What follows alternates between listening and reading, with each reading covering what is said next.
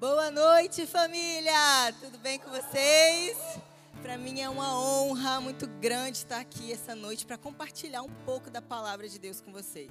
Muito obrigada, louvor.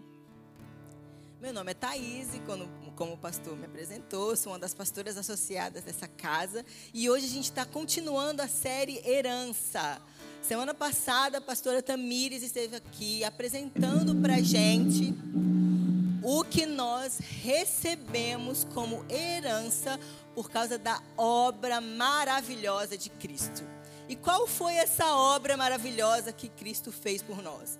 Primeiro, ele abriu mão de sua glória, ele se tornou um ser humano como nós, morreu na cruz, entregou a sua vida, mas ele não permaneceu morto, amém? Ele ressuscitou no terceiro dia e ele conquistou para nós coisas maravilhosas. Eu vou relembrar com você tudo aquilo que a pastora ensinou para gente que nós recebemos de herança em Cristo. Ele nos deu salvação, perdão dos pecados, direito de viver a eternidade com Ele, autoridade em seu nome, cura, acesso a um relacionamento com Deus. Nós recebemos o batismo com o Espírito Santo, paz e alegria. Glória a Deus por isso. E quando se trata de herança, o Senhor colocou no meu coração que existem dois tipos de herança que nós podemos receber com Cristo. O primeiro tipo é a herança coletiva, que ela vai se tratar de promessas que são para todos, que são tudo isso aqui que eu acabei de ler: salvação para todos, cura, autoridade, tudo isso é para todos aqueles que estão em Cristo. E esse acesso já está liberado, já está pronto. Você não precisa esperar para tomar isso para você.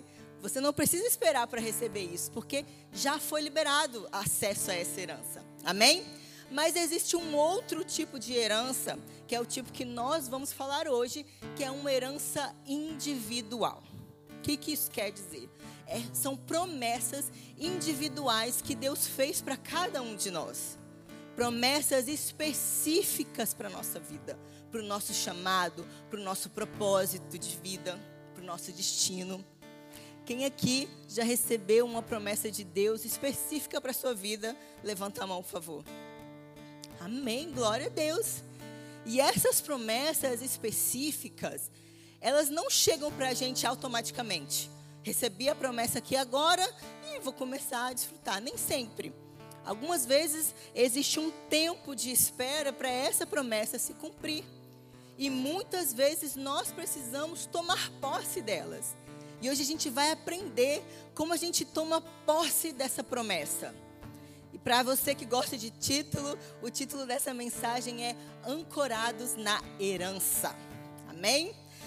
E tem uma figura na Bíblia que eu acho muito interessante, mas quase a gente nunca fala sobre ele mas ele tem muitas coisas para nos ensinar. Ensinar o que a gente não deve fazer. Mas é importante a gente aprender, às vezes, o que a gente não deve fazer, para a gente entender o que a gente deve fazer. E eu vou ler para você. Essa figura é Esaú. E ele aparece lá em Hebreus 12, 16 e 17, da seguinte maneira: E cuidem para que não haja nenhum impuro ou profano, como foi Esaú, o qual por um prato de comida vendeu o seu direito de primogenitura. Vocês sabem também que posteriormente, querendo herdar a bênção, foi rejeitado, pois não achou lugar de arrependimento, embora com lágrimas o tivesse buscado. Quando a gente vai olhar o que, que significa o direito de primogenitura, a gente vê que o filho mais velho, que nasceu primeiro, ele herdava tudo que o pai tinha. Todas as terras, todo o dinheiro, todos os animais, tudo que tinha dentro da casa passava a ser do filho mais velho assim que o pai morria. E a gente vê essa figura entregando, né, tudo que ele tinha de direito por causa de um prato de comida. E quando a gente coloca na balança, peraí, isso não faz sentido nenhum. Por que, que esse cara fez isso? Eu fiquei muito tempo pensando, meu Deus, não faz sentido nenhum, por que, que ele faria isso? Mas para a gente entender, vamos lá na história. Quando é que ele fez isso? Para a gente poder entender o que, que passava na mente e no coração desse homem quando ele achou viável fazer essa troca. Lá em Gênesis 25, do 29 ao 34, vai dizer que ele chega exausto. No 29 diz assim: Jacó tinha feito um ensopado quando Esaú, exausto, veio do campo e lhe disse: Por favor, me deixe comer um pouco da coisa vermelha. Essa coisa vermelha aí, pois estou exausto. E aí você vai continuar e vai ver que Jacó fala para ele: ah, então me vende o seu direito de primogenitura. E olha o que, que ele responde: Eu estou morrendo de fome. De que me vale o direito de primogenitura? E ele foi lá e entregou. E a palavra ainda diz assim: Assim Esaú desprezou o seu direito de primogenitura. Vamos analisar aqui mais profundamente o que aconteceu. Foca comigo na palavra exausto. Por que, que eu quero focar nessa palavra, exausto? Porque é um sentimento, é uma sensação que eu e você podemos nos identificar com ela, de estar exausto. Esaú, ele era um caçador. Caçar não é uma tarefa das mais fáceis. A palavra não diz há quanto tempo ele estava no campo caçando. Só diz que ele chega e chega exausto. E ele chega tão exausto, tão faminto, tão cansado, que para ele isso se torna uma troca viável. Porque ele diz: do que, que me adianta essa tal dessa herança, essa tal dessa promessa, se agora que eu estou morrendo, eu estou literalmente morrendo, se eu não comer alguma coisa agora, eu vou morrer. E essa promessa está lá no futuro que eu não sei nem aonde que é. Olha o mecanismo que a exaustão faz na gente. Aquilo que era lindo, que era prometido, aquilo que a gente sonhava, se torna tão distante, tão distante diante da necessidade do presente, que a gente pensa: do que, que adianta? Está lá no futuro. Eu estou aqui no presente, eu preciso de alguma coisa aqui agora. Eu vou pegar essa coisa vermelha aí, nem sabia o que, que era. Vou pegar essa coisa vermelha aqui e deixa esse direito para lá. E ele realmente achou que era uma coisa, ah, tudo bem, não vai ter nenhuma consequência. Mas posteriormente, quando Jacó herda de fato a promessa que era dele, ele se choca porque ele entendeu que aquela escolha que ele fez diante de uma necessidade que naquele momento, naquele momento, parecia uma necessidade entre vida e a morte, definiu o futuro dele. E o que, que a história de Isaú ensina para mim e para você?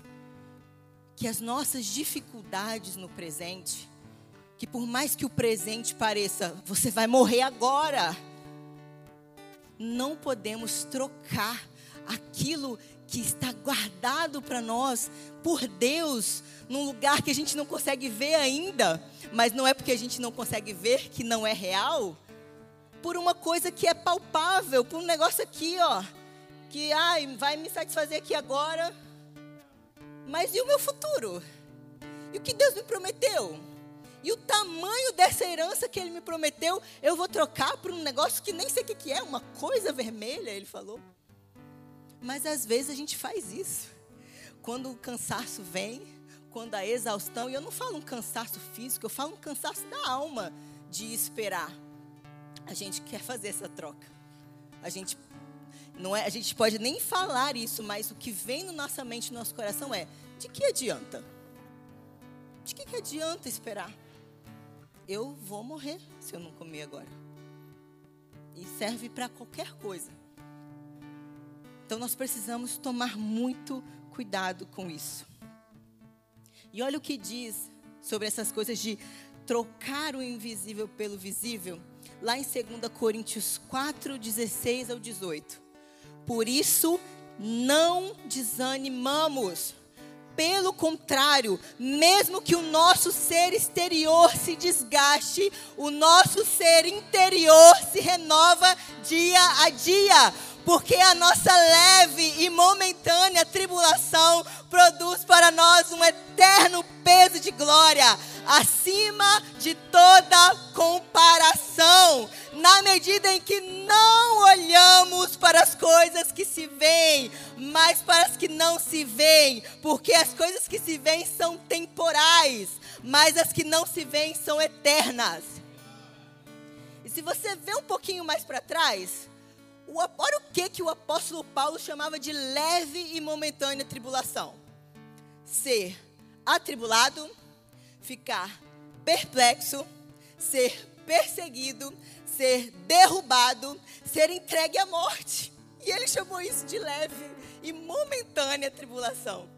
Mas quando ele falou isso, ele não estava subestimando essas coisas para fazer elas parecerem leves. Sabe por que que para ele parecia leve e momentânea? Porque ele estava colocando em comparação com aquilo que Deus tinha para ele no futuro. Então no presente ele, tudo bem, eu estou sendo atribulado, mas eu não vou estar angustiado. Tudo bem, eu estou sendo perseguido, mas Deus não me abandonou. Tudo bem, eu posso até estar perplexo, mas eu não estou desanimado. Eu posso estar derrubado aqui agora, mas eu não estou destruído. E se eu morrer? Tudo bem, a vida de Cristo está dentro de mim. É sobre isso. Quando a gente coloca em perspectiva o que a gente está vivendo no presente, que pode ser até mesmo desesperador, diante daquilo que Deus tem para a gente no futuro, se torna leve e momentânea tribulação. Amém? Oh, aleluia. Nós vamos ver aqui agora uma figura também muito importante.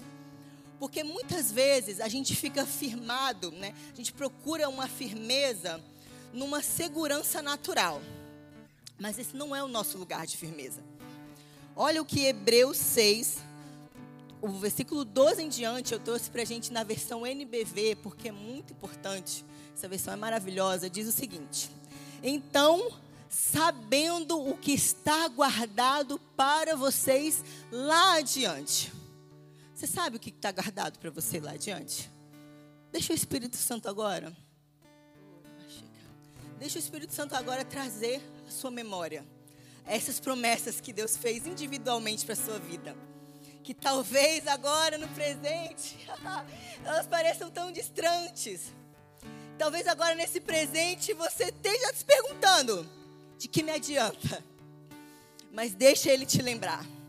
Deixa ele te lembrar. E agora, uma vez lembrando, sabendo que é isso que está guardado para vocês lá adiante, não se tornem espiritualmente insensíveis e indiferentes, mas sigam o exemplo daqueles que recebem tudo. Repete comigo: recebem tudo.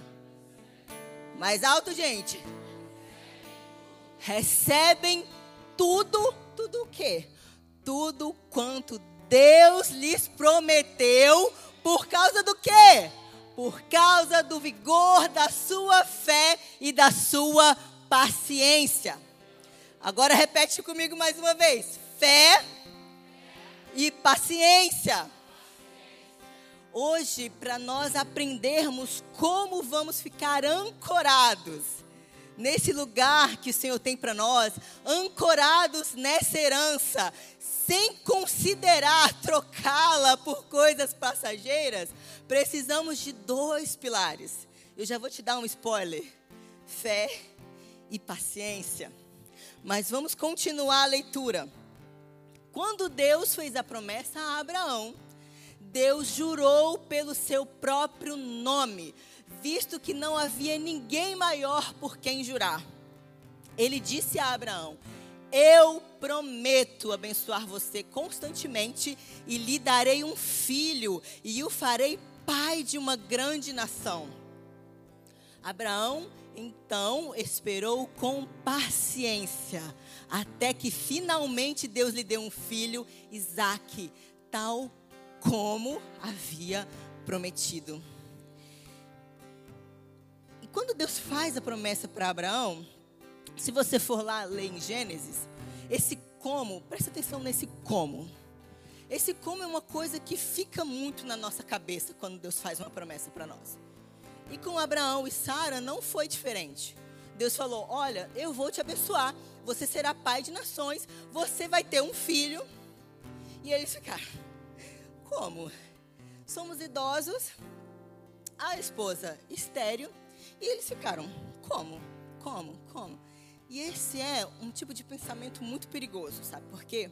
Porque quando a gente começa nesse do como, no como, vão entrando vários tipos de pensamentos mirabolantes na nossa cabeça para a gente tentar encontrar uma fonte para se segurar e acreditar que vai dar certo.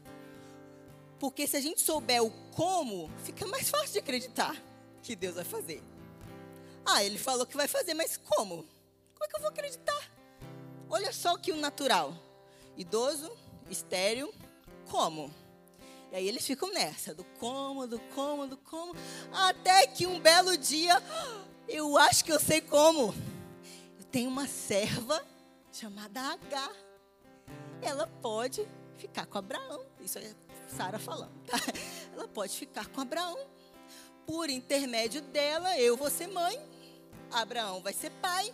Pronto, nações aí, ó. A promessa de Deus cumprida aí. Glória a Deus, aleluia. Era isso que Deus queria? Não, não era isso que Deus queria.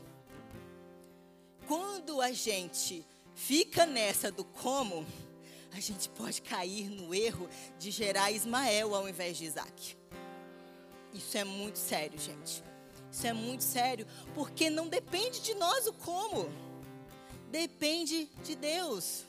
Nós não fomos chamados para acreditar e confiar, porque Deus apresentou um como plausível, um como racional, um como que vai de encontro às nossas próprias ideias, porque Deus não trabalha da forma como a gente espera, nem sempre. Ele trabalha com uma lógica totalmente diferente da nossa lógica. Ele usa as coisas loucas desse mundo para confundir as sábias.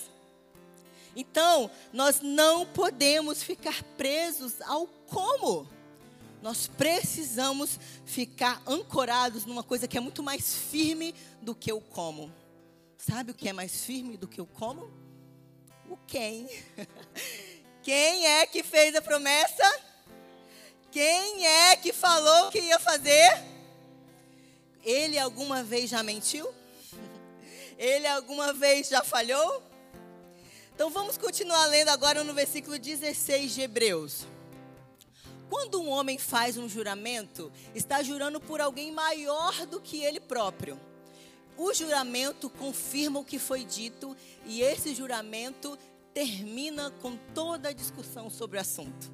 Eu amo essa parte. Termina com toda a discussão do assunto. Chega. Vamos parar aqui de perguntar o como. Vamos parar de perguntar aqui como é que vai ser possível. Porque quem está jurando é maior. Vamos continuar lendo. Deus também se comprometeu fazendo um juramento a fim de que os herdeiros da promessa soubessem com toda a certeza e nunca precisassem recear que ele mudaria seus planos. Olha só, tudo bem. Eles foram lá, meteram os pés pelas mãos, Ismael chegou. E agora? E agora? Gerei Ismael. Fiquei ansioso, fiquei preocupado, fiquei buscando um como, fui lá e dei meu jeitinho, Ismael chegou. Mas uma coisa a gente precisa aprender: Deus é tão bom, Deus é tão misericordioso, que Ele diz para gente: não precisa recear que Ele vai mudar seus planos. Ismael chegou, mas Isaac também vai vir. Eu não estou dizendo que vai ser fácil, porque nós vamos precisar lidar com as consequências das nossas escolhas. Mas ainda assim existe misericórdia para trazer a promessa para nós. Amém? Então, se você essa noite está pensando, caramba, já gerei Ismael, tá tudo perdido? Não. Isaac está chegando também, calma. A promessa vai se cumprir. Continua confiando. Você entende isso? Olha aqui. Ele nos deu tanto sua promessa como seu juramento. Duas coisas em que podemos confiar inteiramente. Pois é impossível que Deus minta. Agora, todos quantos se refugiam nele para ser salvos podem tomar posse da esperança quando recebem tais garantias da, da parte de Deus. Deus fez uma promessa para você. E Ele te deu garantia. Não é uma promessa solta, onde você não tem como se firmar para. Ou, oh, aqui, ó, minha garantia. Eu tenho a garantia. Pode continuar, por favor. Essa esperança segura é para as nossas almas uma âncora forte e de confiança que nos liga ao próprio Deus. Do outro lado do véu, no santuário interior do céu, onde Cristo adentrou a nossa frente para interceder por nós, valendo-se da sua posição de nosso sumo sacerdote, de acordo com a ordem de Melquisedeque. Você sabia que nesse momento tem alguém orando por você? Nesse momento tem alguém orando por mim. Sabe quem é? Jesus. Nesse momento, Jesus está à direita do Pai, intercedendo por nós. Você acredita que as orações de Jesus são respondidas pelo Pai? Eu acredito. Nunca vi uma oração de Jesus não ser respondida. E se a palavra diz que Ele está intercedendo por mim à direita do Pai, uau! Eu posso confiar que a oração que Ele está fazendo por mim agora vai ser respondida. Confia que a oração que Ele está fazendo por você agora vai ser respondida. Mas que oração é essa que Jesus está fazendo? Ele está orando ao Pai, a vontade perfeita do Pai para a sua vida. Ele está intercedendo as coisas que Ele sabe, que Ele planejou para você. E aí você fica, mas por que? Mas como é que eu vou saber que, que coisas são essas? A palavra diz sobre o Espírito Santo que ele nos revelará, que ele nos falará aquilo que ele tiver ouvido. E o que, que você acha que o Espírito Santo está ouvindo? Os planos de Deus para a sua vida, as orações de Cristo para a sua vida. E quando você ora também em concordância, quando você ora em línguas, que é a oração perfeita do Pai, você e Cristo estão em concordância. Você está orando a oração perfeita, a vontade perfeita do Pai. Eu nem ia falar, falar em oração em línguas, mas pode ser que é para alguém aqui, receba. é sobre isso. É sobre ter essa certeza que você não está sozinho na esperança da sua herança. Jesus está lá orando por você, para que você receba, para que você tome posse. Amém? Então vamos lá. Agora vamos entrar de fato nos dois pilares. Foi uma pequena introdução. vamos entrar de fato no primeiro pilar para a gente se ancorar na herança. Fé. Hebreus 6,12.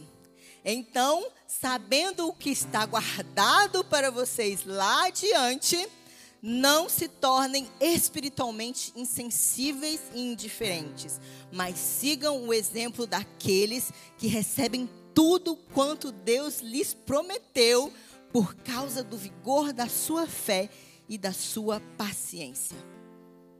Por que é preciso fé? Porque a fé herda. A fé herda as coisas. Sem fé é impossível que eu receba alguma coisa da parte de Deus, porque eu preciso crer que Ele vai me dar o que Ele disse que vai me dar.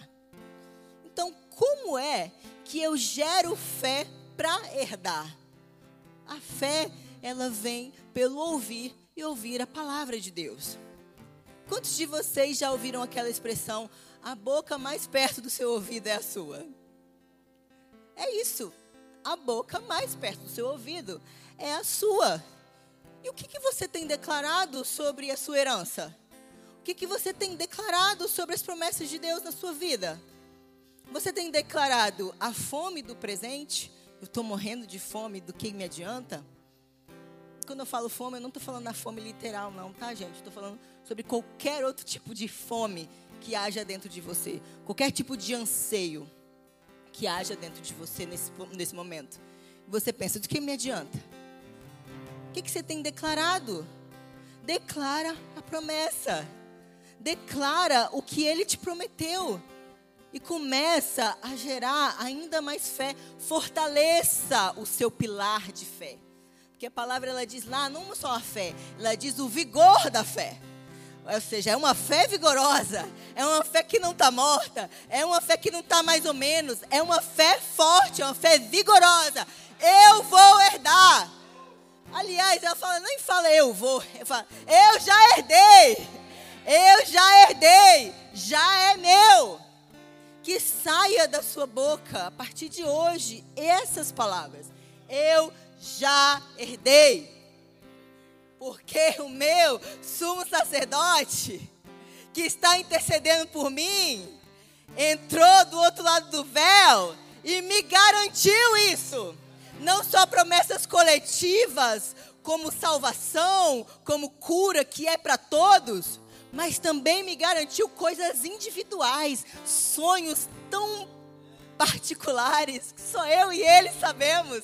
E ele vai cumprir, porque ele é fiel. E o segundo pilar para a gente poder se ancorar na herança é a paciência.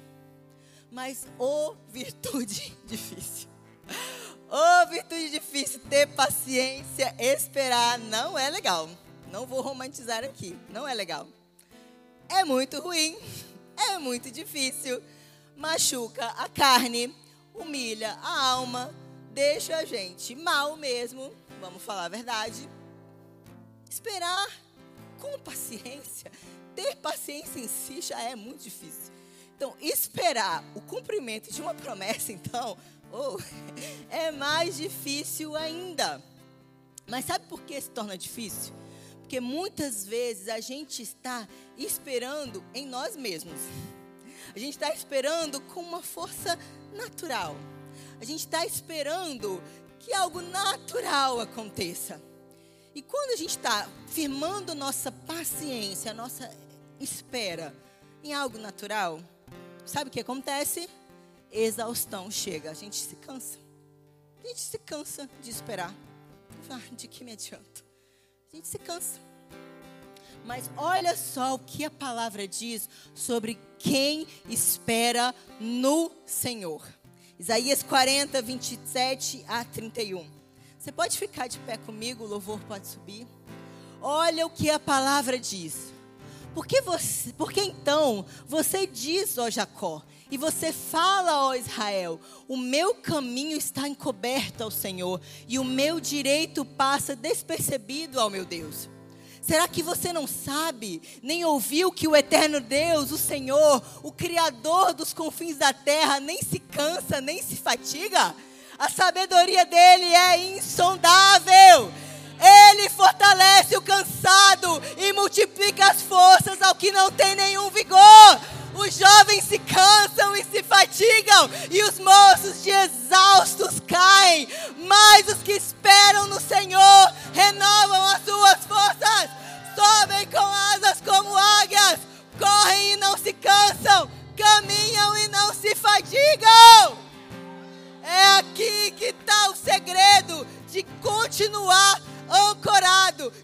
continuar firme,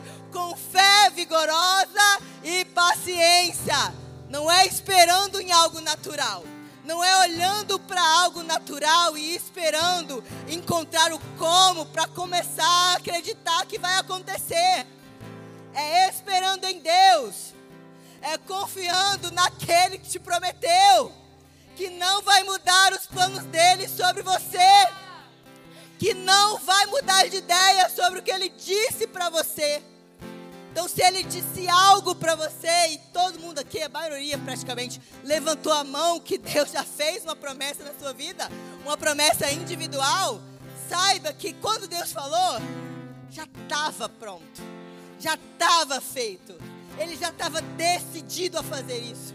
Mesmo que ele soubesse que no caminho ia aparecer Ismael, ia aparecer várias coisas, ele já sabia, ele não foi pego de surpresa.